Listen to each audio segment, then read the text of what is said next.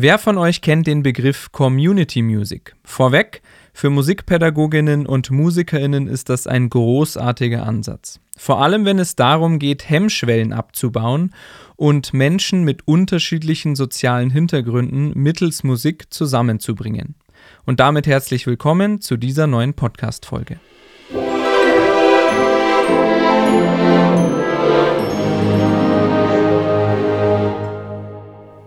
Community Music wird oft in Zusammenhang mit Musikvermittlung oder Musikpädagogik genannt. Die Gemeinsamkeiten sind auf jeden Fall da. In allen drei Bereichen wird Musik an Menschen vermittelt, aber eben auf unterschiedliche Art und Weise. Im allgemeinbildenden Musikunterricht geht es um die Vermittlung von musikalischem Wissen. Dabei folgt man einem Lehrplan, das heißt, was vermittelt und musiziert wird, entscheiden die Unterrichtenden.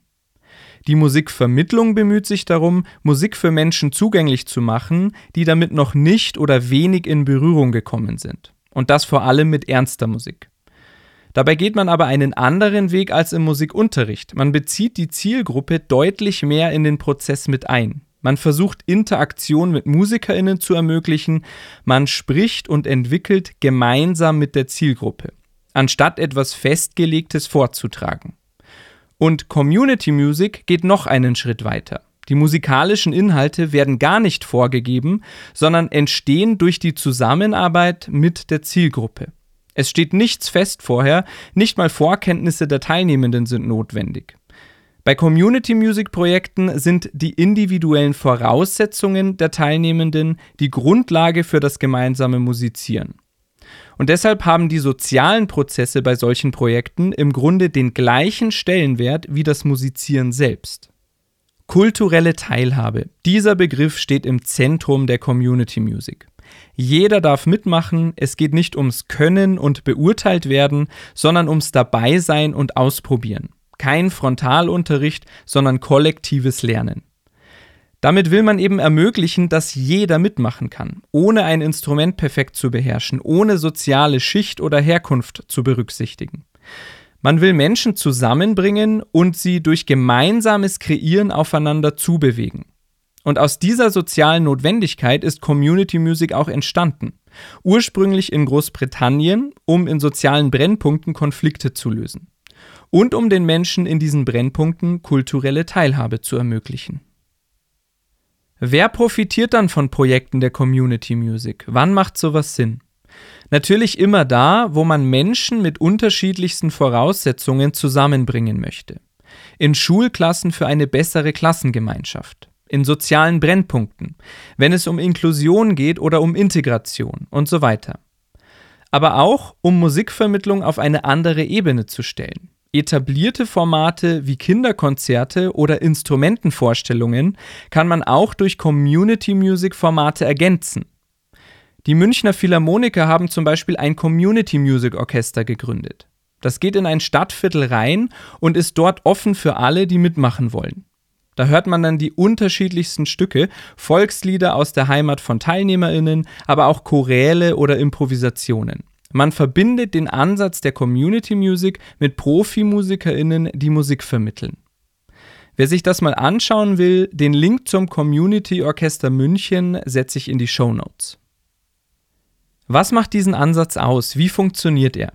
Zum einen geht man in die Communities rein. Das heißt, das Projekt findet immer im direkten Umfeld der Teilnehmerinnen statt. Die Wege sind also kurz. Und jeder ist willkommen, jeder darf mitmachen. Es wird eine Infrastruktur zur Verfügung gestellt, natürlich ein Raum, Instrumente, vielleicht auch Aufnahmetechnik, je nachdem, wie das Projekt konzipiert ist. Dann braucht es einen Anleiter, eine Anleiterin, auch Community Musician genannt.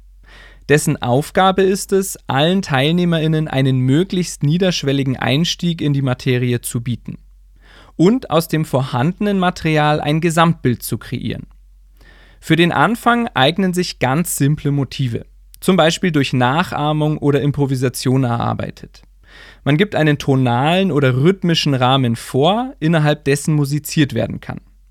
Natürlich kann dieser Rahmen jeweils unterschiedlich definiert sein. Das verhindert dann auch, dass die Fortgeschrittenen sich langweilen oder dass sich neue Teilnehmerinnen überfordert fühlen. Eine Dynamik entsteht. Einer trägt den anderen, alle gemeinsam haben ein musikalisches Erlebnis. Und daran erkennt man auch die zweite große Chance von Community Music, nämlich das private Musizieren wieder mehr in unserer Gesellschaft zu etablieren. Was früher an musikalischer Grundbildung in allgemeinbildenden Schulen passiert ist, hat zu einem recht natürlichen Umgang mit Musik in den Familien geführt. Musizieren zu Hause, singen an Weihnachten und so weiter. Heute sind wir musikkonsumtechnisch zwar bestens versorgt, aber selbst musizieren, das macht meistens nur, wer ein Instrument oder Singen gelernt hat. Die Community Music geht wieder davon aus, dass Musikmachen auch ohne eine formale Ausbildung funktioniert, dass Musik Teil eines individuellen Ausdrucks von Menschen ist. Aber dafür braucht man ein Konzept, das nicht gleich bewertet oder Können voraussetzt. Denn die Hemmungen beim Spielen eines Instruments kommen doch oft daher, dass Menschen sich von Beginn an einem Vergleich mit einer Idealvorstellung von Musik ausgesetzt sehen. Und diese Hemmungen will Community Music abbauen.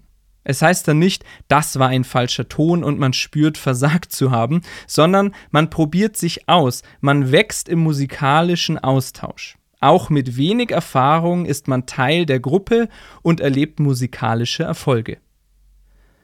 Wer von euch kann sich vorstellen, den Community Music Ansatz zu verwenden? Vielleicht für den Musikunterricht oder als Integrationsprojekt.